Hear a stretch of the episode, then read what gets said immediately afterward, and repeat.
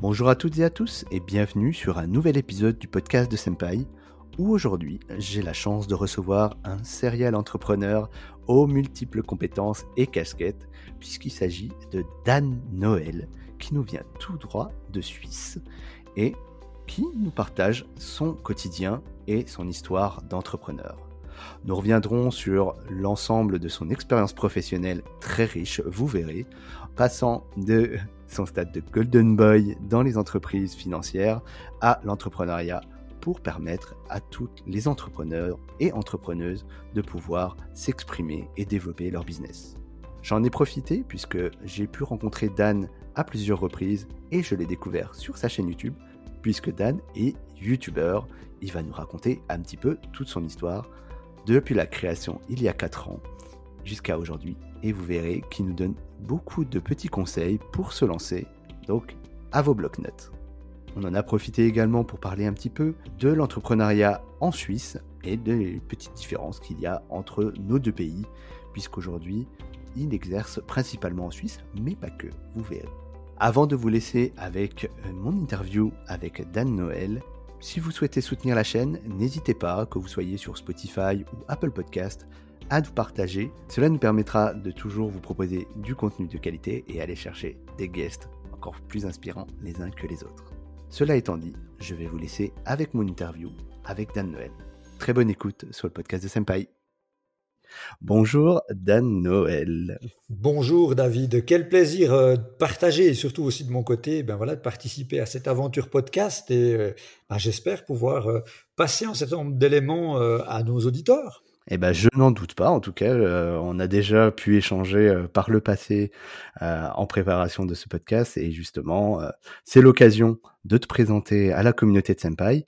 Et justement, rien de tel qu'une petite introduction pour bah, justement te présenter. Est-ce que tu peux nous dire un peu qui tu es, Dan? Ah, alors avec plaisir, on va essayer de, la faire courte, vu mon grand âge, hein, quand même bientôt 46 ans. Donc Dan Noël, comme la fête de Noël, 46 ans, pas d'enfant, j'en veux pas.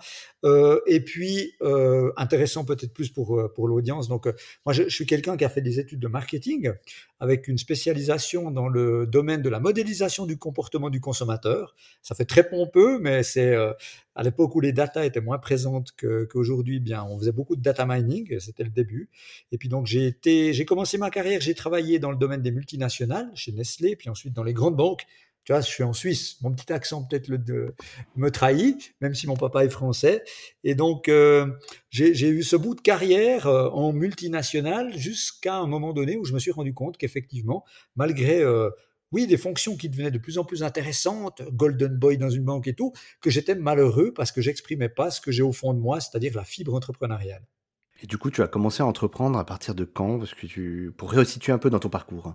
Oui, alors alors si, si je suis parfaitement honnête, c'est vrai que j'ai toujours eu ça en moi. C'est-à-dire, je crois que j'ai entendu aussi euh, d'un certain nombre d'invités, peut-être même déjà dans ton podcast, qui, qui, qui, se, qui, qui se positionnent, c'est-à-dire qu'ils ont connu un, univers dans lequel l'entrepreneuriat était fort. Moi, ça a toujours été le cas, puisque dans ma famille, il y a uniquement mon père qui n'est pas entrepreneur. Tout le reste de la famille a été ou est entrepreneur. Et puis donc, en fait, ma, mes premières expériences, mes premières armes en matière d'entrepreneuriat, j'avais 12 ans et je craquais des jeux vidéo. Donc c'est pas très noble, mais euh, j'avais, j'ai toujours eu une facilité avec les ordinateurs et j'y avais trouvé une opportunité de business plutôt sympa. Eh ben, donc ça vient de. de surtout vu mon âge canonique. Et puis, euh, donc, euh, à un moment donné, ben, pour, pour la faire courte, c'est poser la question euh, dans ce moment où je ne trouvais pas mon compte hein, dans, comme employé dans, dans, des boîtes pourtant où c'était cool hein, ce qu'on faisait. Ben, c'était de me dire, je me mets à mon compte et la chose la plus simple, la plus accessible qui m'est apparue à ce moment-là, c'était de, de transformer mon métier en une activité d'entrepreneur. Donc, ma, si tu veux, mes premiers pas réels avec l'entrepreneuriat officiel et, pas pirate, ben c'était de dire euh, je deviens freelance dans mon domaine qui était ben voilà le l'analyse de grands volumes de données et puis euh, l'exploitation marketing de ces datas. Et donc j'ai décidé alors que j'étais euh, golden boy dans une grande banque genevoise, bien de tout plaquer pour me mettre à mon compte freelancer dans ce domaine-là. Et ce qui était intéressant, c'est que tous mes anciens employeurs sont devenus quasiment instantanément mes premiers clients. Une belle réussite, dis donc. Et du coup, euh, tu peux nous redire un petit peu euh, l'activité que tu faisais à l'époque euh, Comment Oui, alors, ouais, alors bien sûr, mon activité, c'était bien, je, si tu veux, j'allais dans des boîtes, plutôt des grosses, qui avaient, à l'époque, il n'y avait pas autant de start-up et de gens qui avaient de la data et les moyens de la travailler. Et donc, je, on m'engageait pour aller dans des grandes boîtes, pour aller faire parler des data et trouver des, opportunités commerciales, les aider à comprendre les besoins de leurs clients inventer des nouveaux produits. Et puis c'est vrai que mon, mon profil un peu atypique, un mélange de d'anciens enfants Asperger, donc très à l'aise avec les ordinateurs plutôt qu'avec les êtres humains, mais tu vois que ça s'est amélioré.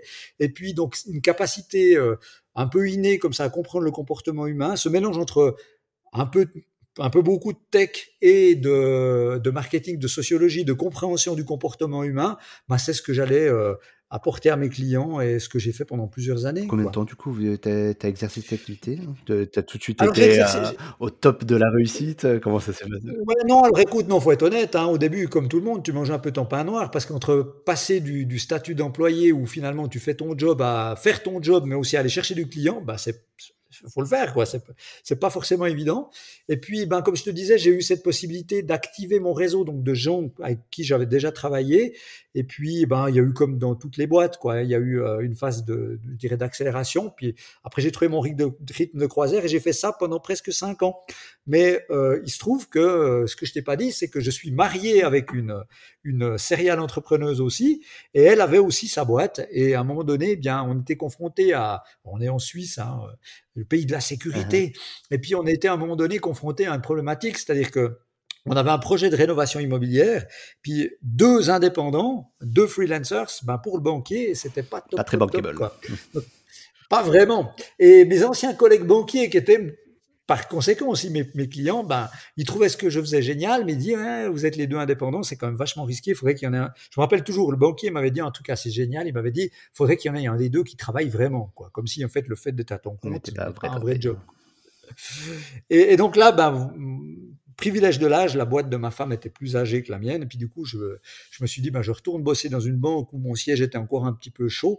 Et c'est là que j'ai dû me rendre à l'évidence. C'était une des grandes leçons que j'ai reçues. Peut-être que le, les gens qui vont écouter ce podcast s'y retrouveront peut-être, mais quand tu as quand la fibre entrepreneuriale, quand tu as ça dans ton, ton, ton, ADN, dans ton DNA, et que tu as goûté et que tu aimes ça, ben retourner bosser dans une banque où la couleur des costumes est codifiée, c'est insupportable. Quoi un univers qui est en plus a des codes très très stricts. Très très stricts. Et euh, ben la vie a fait bien les choses, c'est-à-dire que je suis retourné au salariat pendant six mois, je me desséchais comme un pruneau sec, et puis au moment où j'étais le plus au fond de mon trou là, eh bien il se trouve que l'oncle de ma femme, qui est tu vois, finalement, on reste dans cet univers entrepreneurial, qui avait fondé une, boîte presque 20 ans avant, eh bien voulait la vendre pour devenir entraîneur de foot professionnel, et puis il cherchait quelqu'un pour la reprendre, et puis il m'a proposé de racheter l'entreprise, et puis euh, en bon pirate hacker un peu euh, euh, comment est-ce qu'on va dire ça un peu un peu fou un peu challenger bah, je me suis dit tiens j'ai même pas à l'époque j'ai même pas vu les comptes de la boîte et j'ai dit allez let's go j'y vais. J'ai racheté cette entreprise il y a 15 ans maintenant.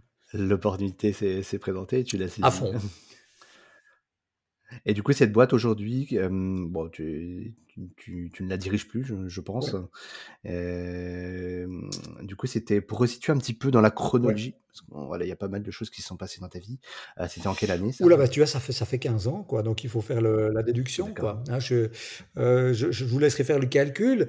Et, il se trouve qu'effectivement, quand j'ai quand repris cette boîte, ben, c'était une petite petite TPE PME de, de, la région dans laquelle je me situe euh, qui avait du potentiel, mais on était cinq employés, six avec moi. Euh, on faisait pas mal de comptabilité, tiens, euh, un petit peu de formation entrepreneuriale, et puis ben voilà, pas du tout de marketing. Et puis moi, je suis arrivé, tu vois, avec euh, ma vibration, mes envies. Et puis 15 ans plus tard, on est on va bientôt, bientôt arriver à 30 personnes. Et puis, on fait pratiquement plus, voire, je crois qu'on va plus en faire d'ici un mois, plus du tout de comptabilité, plus du tout d'activité fiduciaire. On fait énormément de formation et on fait surtout beaucoup, beaucoup d'accompagnement à, l'entrepreneuriat et beaucoup, et beaucoup de marketing. C'est très bien ça. Ce point-là est hyper important parce que ça résonne avec l'actualité que tu as. Tu, vas nous en parler d'ailleurs, la, nouvelle structure que tu as préparé pendant tant mmh d'années, ou en tout cas que tu as pensé depuis tant d'années. Euh, mais avant ça, donc euh, comme ça on fait un peu de, de teasing pour, euh, pour, les, pour les gens qui nous écoutent. Mmh, pour être tout à fait transparent avec, avec les gens qui nous écoutent, moi, je, je t'ai découvert sur YouTube. Ok, ouais.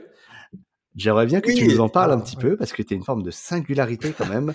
Honnêtement, j'ai regardé ta chaîne. Euh, moi, j'étais à un moment de vie qui est un peu similaire à celui que tu as eu. Donc, euh, c'est-à-dire que tu as, travaillé pour quelqu'un pendant très longtemps. Moi, j'ai travaillé pour quelqu'un pendant 11 ans. Et euh, j'étais à un moment, Tom, où j'avais besoin d'un nouveau challenge. Et en fait, c'est pas pour te caresser dans le sens du poil, mais je suis tombé sur ta chaîne.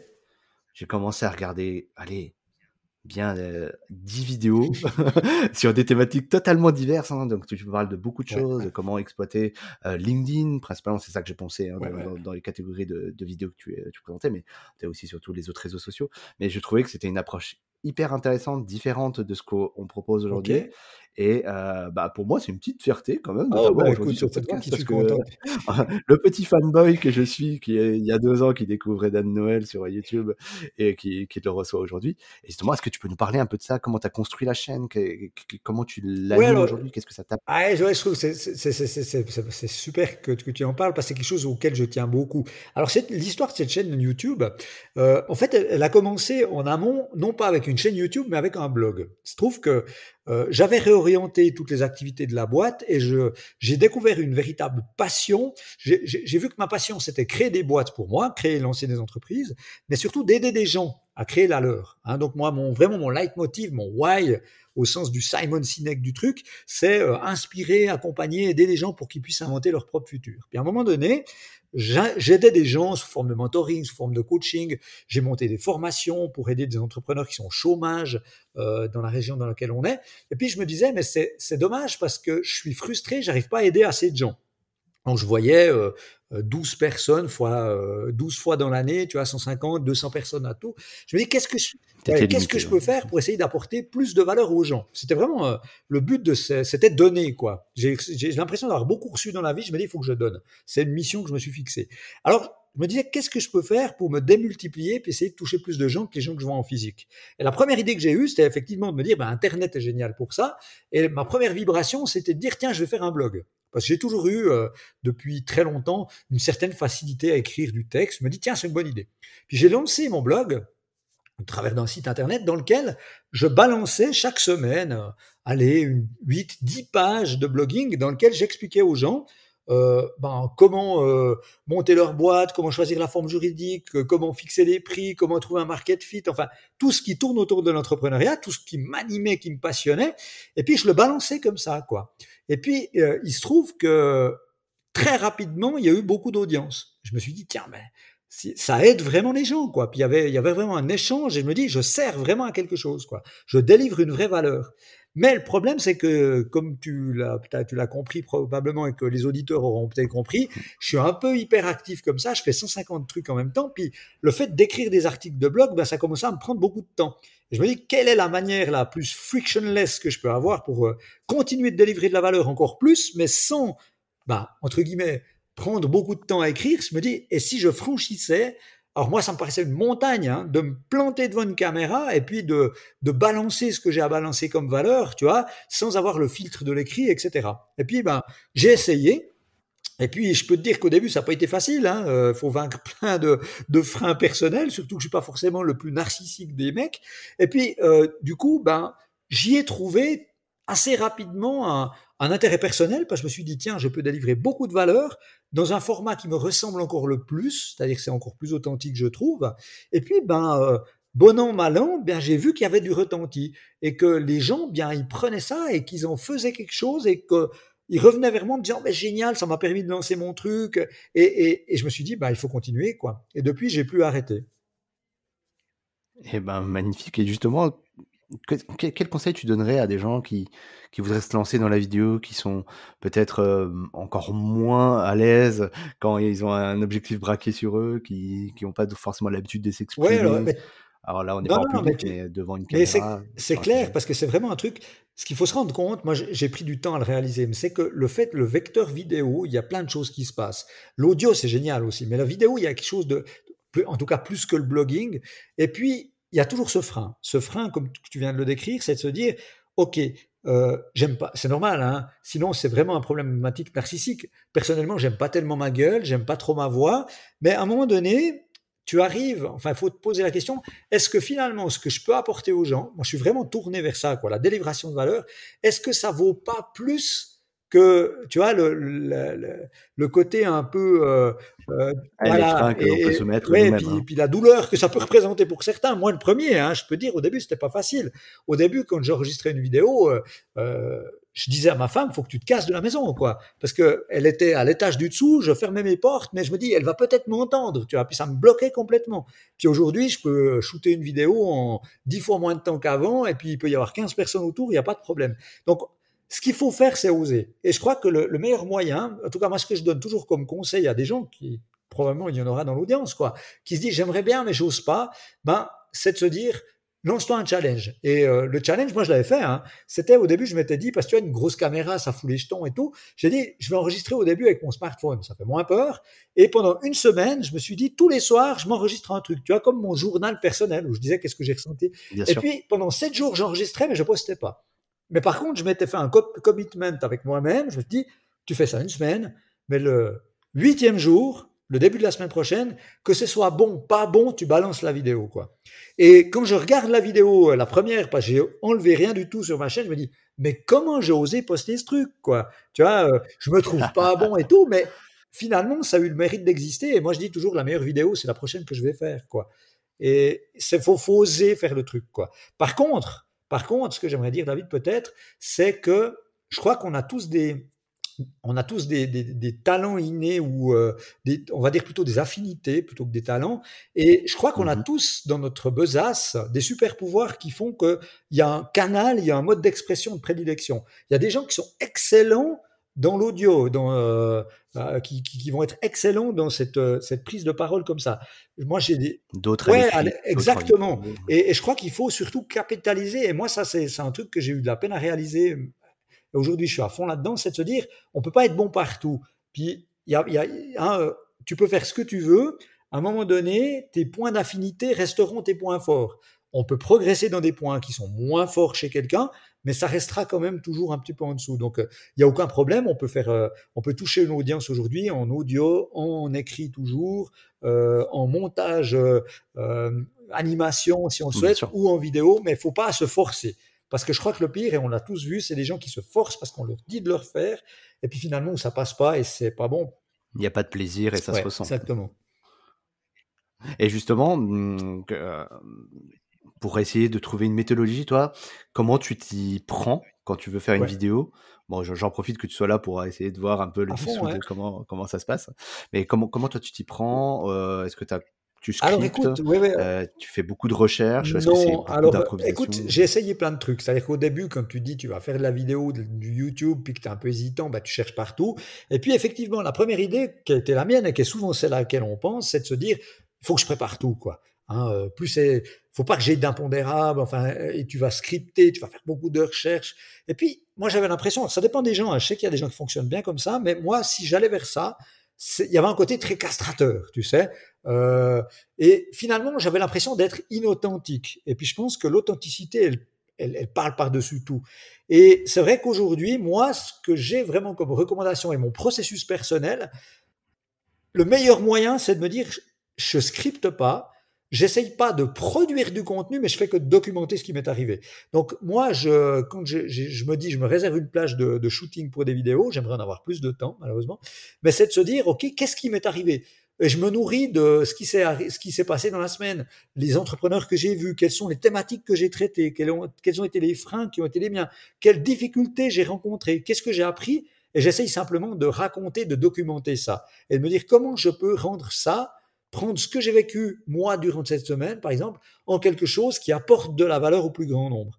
Et à ce moment-là, ben, tu n'as plus vraiment, en tout cas pour ma part, besoin de beaucoup préparer autre, c'est simplement voilà, de te remettre dans ton authenticité et de, de, de transcrire ça dans quelque chose qui peut parler au plus grand nombre je comprends. Et du coup, toi, ça fait combien de temps que tu l'as lancé cette chaîne euh, Écoute, alors il y a eu des prémices dans lesquelles pendant très longtemps j'avais que trois vues et trois abonnés. C'était moi, ma mère et ma femme. Et puis de, de manière un peu plus, mais de manière un peu plus sérieuse, je pense que voilà, ça fait deux ans et demi, trois ans où je, j'ai mis une compresse et je me suis dit je vais en faire quelque chose d'un peu plus qu'un side project. Mais ce qu'il y a de très, euh, je trouve, de euh, par rapport, ça fait lien aussi à ce qu'on disait tout à l'heure, tu as le côté un peu hyperactif, un peu serial entrepreneur, et on pourra peut-être y revenir, c'est que malheureusement, ben, je vis un moment où je suis un peu frustré parce que j'ai énormément d'idées de contenu vidéo. Il y a beaucoup de gens qui me disent ça fait un moment, on aimerait bien que tu et, et tu as toujours ce, ce, ce FOMO quoi. Je me dis mais mon Dieu, si j'avais plus de temps, tu vois, je ferais beaucoup plus de vidéos. Donc, euh, et là, je suis dans un moment où je suis en train de repenser un peu la chaîne, non pas sur sa manière de délivrer de la valeur, mais je, tu sais, au bout d'un moment, tu as besoin de redonner un second souffle, euh, revoir tes jingles, revoir un peu ton personal branding pour, euh, pour revenir dans, une fois de plus dans l'authenticité, pardon, de qui je suis aujourd'hui, qui est un peu différent du mec qui a, que j'étais il y a deux ans et demi. Qui a quatre ans. Exactement. Non, mais super intéressant. Et, euh, et petit tip, est-ce que tu, tu, tu, passes par une société de montage Ah non, non, moi je fais tout moi-même euh, dans mon salon euh, en, en, faisant mes conneries euh, et j'apprends au fur et à mesure. J'ai tenté l'aventure, hein, j'ai tenté pour être honnête avec toi. Euh, il, y a, il y a à peu près deux ans, je m'étais dit, tiens, je suis dans cette, ce faux mot, puis je me dis, j'aimerais délivrer tellement plus de valeur. Et j'avais pris deux stagiaires à temps complet. Je me dis, il y en a un qui est plutôt à l'écrit, un qui est plutôt euh, tout ce qui est plutôt euh, audiovisuel. Et puis, ben, on va essayer de créer du contenu ensemble. Et puis, ça, pour moi, ça buguait, quoi. C'est, euh, pourtant, ils étaient, tu vois, ils étaient là, ils disaient, ouais, qu'est-ce qu'on fait? Et j'étais moins dans ce flow, quoi. Moi, je suis, je suis assez solo player sur ce truc-là.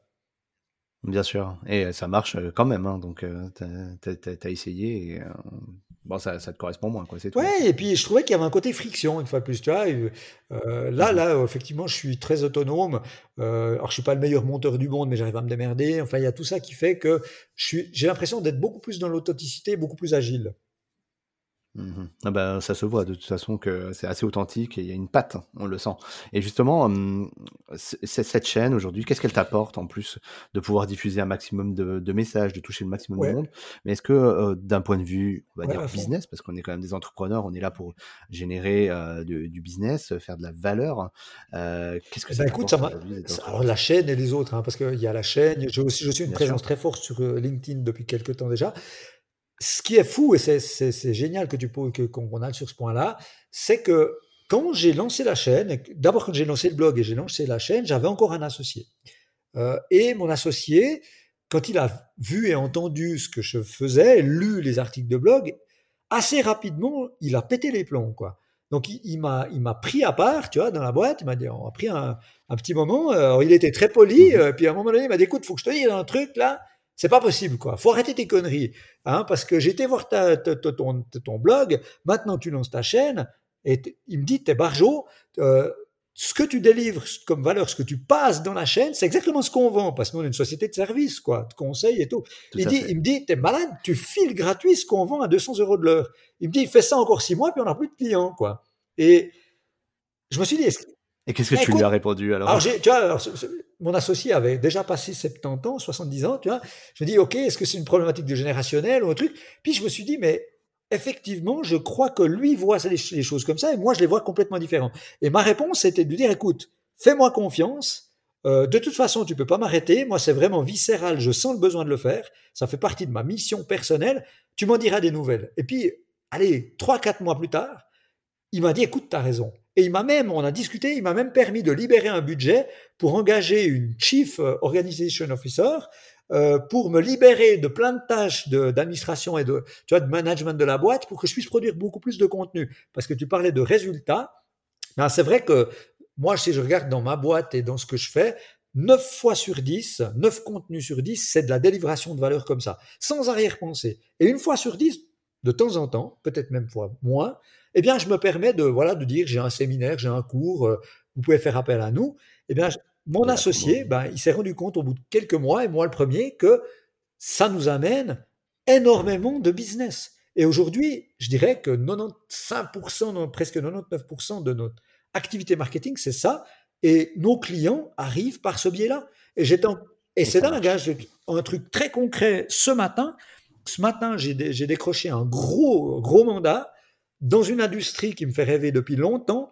Et quand j'ai demandé à la personne ben, pourquoi on est là, pourquoi on en discute, pourquoi on est en train de faire le deal, il me dit parce que je te suis depuis un moment, parce que tes contenus nous ont amené un truc, on a compris qui tu es, et aujourd'hui on a envie de travailler avec toi. quoi. Et ce sentiment de réciprocité, ben, il finit par payer.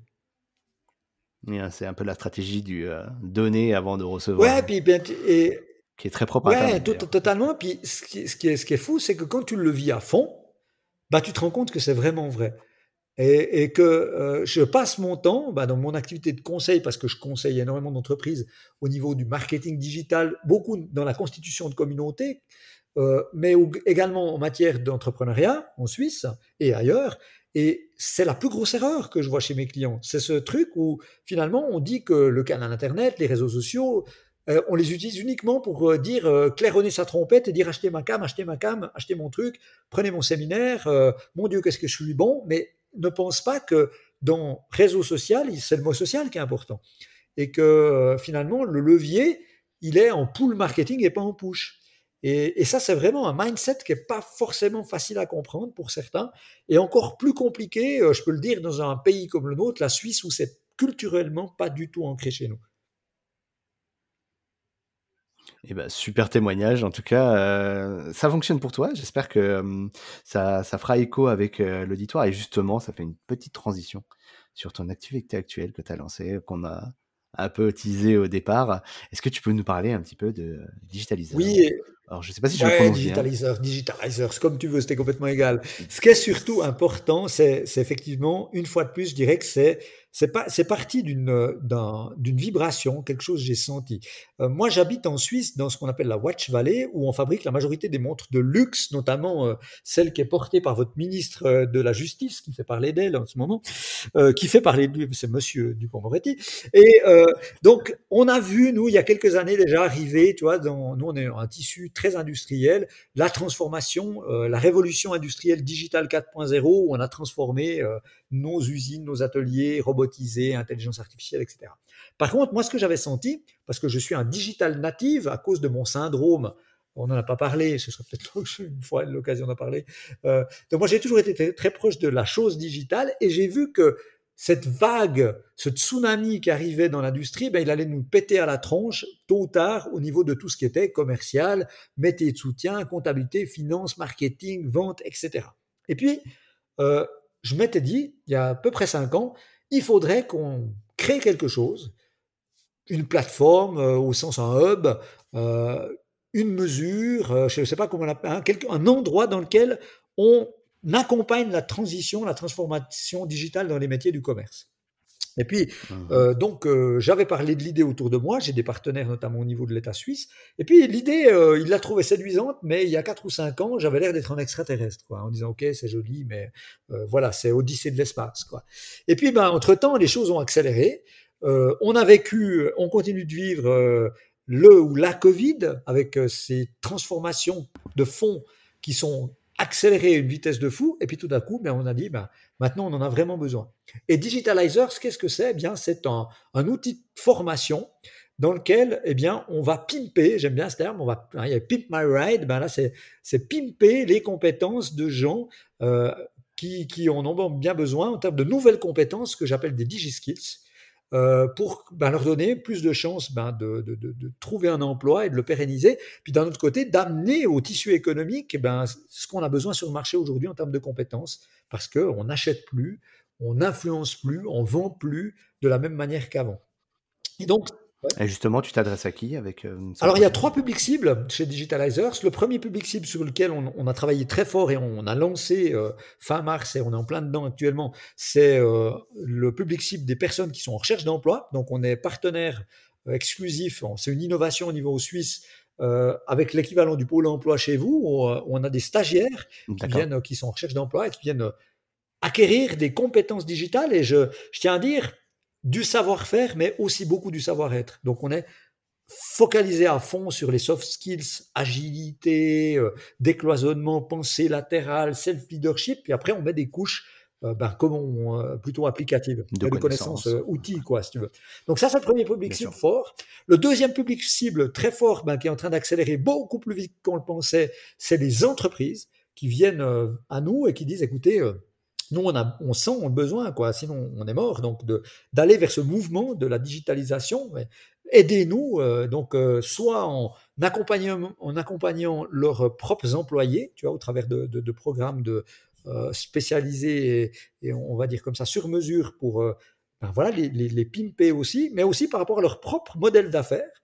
Donc on, a, euh, on a ce, volet qui commence très fort. Et puis euh, le troisième volet qu'on va dérouler d'ici quelques semaines, c'est euh, les candidats libres, c'est-à-dire quelqu'un qui se dit à la place d'aller suivre une formation en marketing quelque part, ben vient s'immerger. Parce que vraiment le concept de digitalizer, c'est un archétype d'entreprise digitalisée commerciale dans lequel les gens viennent s'immerger et, vivre cette expérience. Moi, je dis aux gens, ils viennent pas, euh, ils sont, ils sont pas stagiaires, ils viennent comme euh, rejoindre euh, une start-up, et c'est là où hein, nos, nos, vibrations se retrouvent. Et en fait, ils participent à une sorte de start-up et du tech, on pourrait dire comme ça. Super intéressant. Et du coup, aujourd'hui, ça fait combien de temps? Ça Je crois que tu l'as lancé début d'année. Alors, le, le, programme, en fait, a débuté début d'année. Donc, on a fait tout un travail de fond, si tu veux, de catalogue de compétences. fallait imaginer l'outil en lui-même.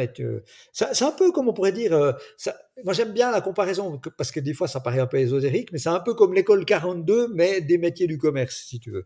Et puis, et, donc, on a créé tout ce moteur, tout ça. Et puis, euh, donc, ça, c'était depuis le début de l'année. Et puis, on a, que, on a, on a lancé l'accueil des, premiers stagiaires, donc du premier public cible, recherche d'emploi. Eh bien, tout début mars, là, on est en train d'accélérer. On a déjà 15 stagiaires et d'ici quelques semaines, on aura 25 places de stage à, temps complet. Et puis, on est en train de dérouler le, volet euh, très fortement des entreprises. Et ce qui est intéressant, c'est que la, Suisse, un petit, un petit peu différent de la France euh, en taille, mais aussi en, structure politique et autres. Et chez nous, on a des cantons. Tu sais, c'est comme des régions autonomes avec une confédération. Mmh mini, euh, mini États-Unis. Et donc, euh, on a le projet pilote qui se situe dans la région d'origine qui est la mienne, donc dans le canton de Neuchâtel, Et puis, l'idée, c'est qu'en fait, on est soutenu par la Confédération suisse, comme un, on était, était sélectionné comme un des programmes innovants qui soutiennent. Et euh, l'idée, c'était de faire ce pilote jusqu'à fin 2022 pour ensuite bien aller planter des petites graines d'autres digitalizers dans les autres cantons suisses. Et ce qui est très intéressant, c'est que ben, il y a le momentum, et puis je pense que voilà, on est au bon moment avec le bon outil, euh, et euh, ça va beaucoup plus vite que ce qu'on l'imaginait. On a déjà plein de contacts avec d'autres régions qui disent ben non, on veut pas attendre fin 2022, on aimerait l'outil, on aimerait mettre en place un réseau de ces hub digitalizers dans nos cantons également. Donc c'est passionnant ce qui est en train de se passer à ce niveau-là. Eh ben, dis donc, euh, est disponible qu'en Suisse, malheureusement, j'imagine. Alors, pour le moment, alors, en France, vous avez des idées, parce que moi, quand j'imaginais le projet, j'ai eu, eu des contacts avec des initiatives, parce qu'en France, vous avez, euh, tu sais, les Suisses qui vont entendre vont se dire, mon Dieu, ils nous cassent du sucre sur le dos. Mais non, parce que je suis helvète, donc je peux le dire. Mais il y a un proverbe chez nous qui dit que le Suisse se réveille tôt, mais se lève tard. Tu sais, on aime bien voir avant de venir. Et euh, c'est vrai que ben, quand j'étais en phase de, de, de, de création, ben, j'ai eu des contacts en France. Vous avez des, des, des initiatives qui sont très inspirantes. Ben, il y, a, il y, a, tout ce qui se passe au niveau de la station F, euh, Xavier Nels, l'école 42. Euh, il y a aussi la Rocket School qui est, qui, qui est, passionnante. Il y a Origami. Il y a plein de choses qui se font et qui m'ont moi beaucoup inspiré, mais qui sont euh, des, des, des initiatives passionnantes, mais qui sont très centré sur les métiers de la vente, le growth hacking, etc. Parce que c'est ce que vous avez besoin dans votre écosystème. Chez nous, on a un écosystème qui doit encore être créé. C'est-à-dire qu'en Suisse, on est très fort dans l'innovation, euh, tu sais, la microtechnique, on a nos écoles fédérales. Euh, par contre, dans tout ce qui est euh, ce qu'on que, ce qu'on discutait en off quand on s'était rencontré la première fois, David, sur le côté euh, la French Tech, euh, l'ubérisation, euh, le commerce 4 ou 5.0, ben on est quand même pas mal à la traîne.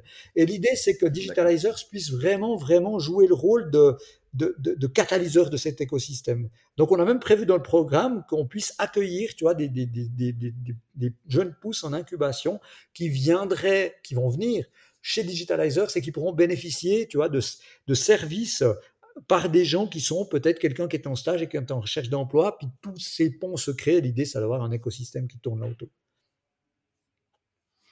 Eh ben, écoute, on a hâte de voir un petit peu comment vous allez vous développer et si euh, l'avenir euh, se, euh, se, dessinera comme toi tu espères, en tout cas comme on vous le souhaite. Hein. Et justement, tu parlais un peu de la crise par rapport à, ton projet, mais justement, comment ça s'est vécu de, ton côté de la frontière euh, d'un point de vue très global, hein, la question est très large. Donc, ouais, comme tout le monde, hein, on était. Euh, alors, oui, on, est, on était frappé. C'est-à-dire que moi, dans mes activités, tu vois, je fais, je fais pas mal de formations, notamment de formations présentielles. Euh, c'était le modèle de base. Ben, le 12 mars 2020, c'était fini, quoi. Hein, c'était terminé du jour au bah, écoute, on a pivoté direct. C'est-à-dire que nous, ça a été un peu le coup de pied au cul, où ça faisait très longtemps qu'on se disait, euh, moi qui suis un digital natif, je poussais toute mon équipe à dire, les gars, bon Dieu, il faut qu'on passe, euh, on peut toucher, on peut, on peut délivrer beaucoup plus de valeur, on peut, il faut qu'on digitalise nos formations, qu'on revoie nos cursus. Et en fait, c'était la, la clause, on va dire, de l'obligation. quoi. On s'est retrouvé à devoir très rapidement, dans une agilité de dingue, à se dire, OK, maintenant on a du temps, mais peu pour transformer ce qu'on fait et basculer ça en digital. Et ce qui était dingue, j'ai pu voir que le travail qu'on a mené de fond avec euh, ma, ma, collègue euh, Saloua, que je cite ici, que je remercie, qui, qui, m'a aidé à créer cette agilité, cette culture qu'on a dans notre boîte depuis quelques temps déjà, qu'on travaille, en quelques semaines, bah, tous nos produits étaient digitalisés. Quoi. Et du coup, l'année 2020, qui devait être l'annus horribilis, ben, en fait, c'était une des plus grosses années qu'on a jamais faites. Quoi. On a, doublé, on a doublé la taille de la boîte au mois de juillet en termes de locaux, en termes de personnel, en termes de volume. C'était complètement fou, quoi. Et ça a donné, euh, parce qu'on a, on n'en a pas, mais j'ai la boîte, si tu veux, historique sur laquelle je travaille depuis longtemps. J'ai ce projet Digitalizers qui a pris un, un coup de vent dans les voiles complètement dingue à cause du momentum et on le voit, on était dans le juste depuis et ça me confirme dans mes hypothèses. Et puis en parallèle, ben, j'ai aussi Starterland qui est en fait une, société, en fait le couteau suisse de, l'entrepreneuriat et du digital marketing, une marketing machine. Et là, on a été débordé de demandes parce que ben, des plein de gens euh, plein d'entreprises qui se disaient on voit de loin euh, qu'on va devoir euh, peut-être changer de canot, etc. Ben tout d'un coup c'est une question de survie quoi. Et, euh, et, ça a été pour nous un, fantastique catalyseur de changement, de pivot, euh, de remettre en question des acquis et puis ben voilà, de, croissance finalement. Super intéressant ce témoignage parce que nous, c'est vrai qu'on a beaucoup d'informations au niveau français et encore, on essaie d'en avoir le maximum possible. Et c'est vrai que le tissu économique est, beaucoup touché. Il y a des secteurs dans lesquels on a su pivoter, d'autres un peu moins, d'autres qui ont été, qui ont, qui ont, qui ont pu survivre grâce aux aides de l'État. Mais justement, c'est intéressant de voir un peu de, de ton côté comment ça s'est passé. Et du coup, est-ce que hum, aujourd'hui, comment est-ce que tu perçois l'économie côté côté suisse? Alors, oui. Est-ce que tu penses que ça reprend, ça repart Oui, alors ben, ce qu'il faut, est-ce qu'il y a des choses Alors, ce qu'il faut dire, tu vois, c'est bon, mon papa est français. Nous, on, on, est dans une région qui était très proche de la France. Si tu regardes culturellement, ben, la, la Suisse est séparée très fortement avec la partie alémanique, la partie. Nous, on ressemble beaucoup plus à la France, si tu veux, en termes de mentalité latin. Par contre, quand même, on a quand même des spécialités helvétiques, c'est-à-dire que même au cœur de la crise, euh, eh bien, la Suisse, le, si tu veux, Suisse L'attitude de l'helvète, et c'est bien, c'est ce qui fait aussi ce qu'on appelle des fois le génie helvétique, c'est le consensus. On est moins épidermique. Alors des fois, on est plus lent, peut-être que du côté français, mais par contre, on est aussi plus, euh, on, on, est, on, est, on est plus mesuré, je dirais. Hein. Il, y a, il y a moins ce côté, on est moins latin, soyons honnêtes. On est, on est plus, plus, on a un côté plus germanique, un mélange. Ce qui, ce qui fait que on a eu des restrictions fortes, on s'est retrouvé, mais il y a toujours eu, si tu veux, notre gouvernement a toujours été euh, très prudent euh, dans les deux sens. Et c'est vrai qu'on était frappé très fortement. Il y a des secteurs entiers qui sont encore, encore dans une mer de monstres. Hein. Euh, euh, tout ce qui touche l'événementiel, bien entendu, euh, tout ce qui est restauration et tout. Euh, mais c'est vrai que la Suisse a, a, prend toujours quand même des, des, voies où on est, on est mesuré. Donc, on, a de, on a de la reprise. Là, nous, on commence à voir un peu. Alors, c'est clair qu'on a un pays riche hein, aussi, donc la vaccination va bon train. D'ici la fin du mois de mai, les restaurants vont réouvrir. Là, pour l'instant, on n'a que des terrasses. Visiblement, on va réouvrir sans passeport vaccinal, sans.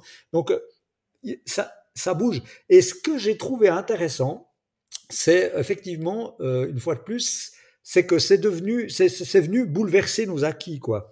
Et euh, il y a plein de secteurs, notamment un secteur qui est très fort dans la région dans laquelle j'habite, qui est l'horlogerie. Ben, l'horlogerie, ça fait des, années et des années qu'il y a des petites voix qui s'élèvent dans l'horlogerie en disant, les gars, le monde est en train de changer. Et que euh, on peut plus, mis à part quelques marques iconiques, genre Patek Philippe ou autres, mais dans le, le, le gros de, de, de, de, la branche horlogère, euh, les besoins changent, les clients qui vont s'acheter une jolie montre, ben, c'est plus les mêmes, c'est en train, et si on bouge pas, si on, on suit pas aussi les nouveaux modes de distribution, ben, ça pourrait poser des problèmes. Et c'est une économie forte en Suisse, mais qui était très bloquée sur ses acquis. Et là, ben, le Covid est venu quand même modifier ça fortement. Et je vois très fortement aujourd'hui une accélération et il y a plein de, de, de, pans de notre économie qui étaient euh, très traditionnalistes et qui se dit aujourd'hui c'est une question de survie. Et euh, ça force à la transition. Alors évidemment, dans, parfois dans la douleur, mais moi, je, me dis, et c'est tout, ça revient aussi à Digitalizers, moi, mon intention avec Digitalizer, c'était de dire, OK, il y a une fracture numérique qui se profile, mais plutôt que de voir ça comme une menace, si on en faisait une, plutôt une fantastique opportunité d'inclusion et de remettre l'humain au centre et de dire qu'est-ce qu'on peut faire. Et je crois que là, on a aussi un moment, c'est comme toujours dans, l'histoire, quand tu regardes, il y a eu des crises, des cassures, et c'est dans ces cassures que se passent souvent les plus beaux pivots, et on est en train d'inventer l'avenir, quoi. Donc, euh, moi, je préfère y voir le verre à moitié plein qu'à moitié vide.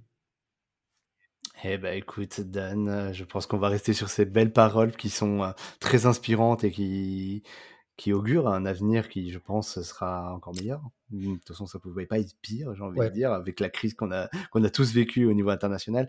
Mais en tout cas, avec ton, ton énergie et ton optimisme, je pense que ça peut que bien se passer pour toi et, et tous tes collaborateurs, en tout cas. C'est tout le mal que je me souhaite, mais moi, je me souhaite surtout, je souhaite aussi à, à tous, tous, tous, tous, ceux et celles qui, écouteront. Mais évidemment, on sait que selon les, domaines, ben, voilà, c'est chaud en ce moment. Mais il faut toujours se dire que derrière n'importe quelle crise, il y a, il y a énormément d'opportunités. Par contre, c'est toujours la question de ah, il faut, réussir à quitter. Et je crois que c'est peut-être pour terminer, le point, c'est que moi, ce que j'ai découvert en ces presque 15, 20 ans euh, d'entrepreneuriat sous une forme ou une autre, c'est que, OK, il y a plein de choses qui se passent, mais le pire, c'est l'immobilisme et le romantisme. Je crois que dès qu'on tombe dans le romantisme et qu'on se dit, c'était mieux avant et qu'on est amoureux de ce qu'on a vécu et qu'on n'est pas capable de se dire ok je hein, je pars à l'abordage et je, je me réoriente vers quelque chose de nouveau et ben, je fais fi du passé ben, c'est très compliqué quoi mais effectivement il y a il y a beaucoup de domaines dans lesquels je pense beaucoup à eux c'est c'est pas facile Mmh, effectivement, on va passer pour eux. Et justement, pour conclure, euh, Dan, euh, comment est-ce qu'on peut te contacter? Oui, alors. Est-ce que tu es joignable, j'imagine, sur À fond, donc euh, je, suis, je, suis, quasiment hein, hyper actif sur toutes les plateformes. Après, avec des rythmes de réponse plus ou moins compliqués, ça dépend, notamment sur Instagram. Mais tu réponds. Je réponds, mais tout, ça peut prendre un peu de temps. Par contre, ce que je suggère, c'est ah, c'est un immense plaisir. N'hésitez pas à venir échanger avec moi, on discute. Je, je, on n'a plus que couvrir un petit peu. Je, je, délivre autant de valeur que je peux et, s'il y a un conseil, n'hésitez pas, échanger, prendre un Zoom café. Je crois que le plus simple, c'est LinkedIn. C'est LinkedIn où j'ai aussi le, je, suis, le plus souvent en ce moment. Donc, euh, LinkedIn de Dan Noël, vous allez trouver ma tronche du Dr House et je réponds quasiment dans la journée, quoi. Eh ben, écoute, je me permettrai de mettre ton lien pour que les gens euh, puissent euh, euh, rentrer en contact avec toi si ça les intéresse en tout cas. Et effectivement, je confirme que tu es très actif sur LinkedIn et euh, euh, il y a beaucoup à prendre en tout cas. Et ben merci beaucoup Dan pour ton intervention et tout le leg que tu nous apportes sur le podcast de Senpai. Hyper intéressant, tes multicasquettes. Donc, c'était hyper enrichissant, même pour moi, de, de, voir un petit peu, de découvrir un peu tes, tes, tes retours d'expérience et ce que tu prévois pour, pour l'avenir. Alors, c'est effectivement sur la Suisse, mais voilà, tout le monde peut s'y reconnaître dans ton, dans ton discours et je trouve que ton énergie, elle est dingue et euh, c'est un gros boost d'énergie. Super, bah écoute, si j'ai pu faire ça, c'est génial. Et puis, je désespère pas que je puisse revenir dans pas longtemps, me balader du côté de Paris et j'aurai un immense plaisir, David, à te rencontrer autour d'un café, d'une bière sans alcool pour ma part.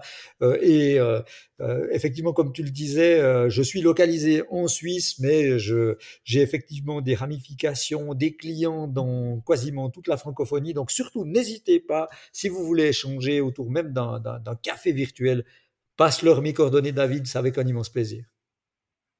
Eh ben, ce sera fait, Dan. Eh ben, écoute, merci beaucoup et je te souhaite euh, bah, une très bonne continuation pour tous tes À très bientôt et puis plein succès aussi à toi, à toute l'audience. Ciao, ciao. Salut. Merci d'avoir suivi cet épisode du podcast de Senpai. Si vous souhaitez soutenir la chaîne, rien de plus simple partager ou tout simplement parler du podcast autour de vous, cela sera d'une grande aide, je vous l'assure. Nous vous donnons rendez-vous pour le prochain épisode et si vous ne pouvez pas attendre, une seule adresse www.senpai.io pour écouter d'autres témoignages passionnants. A très vite sur le podcast de Senpai.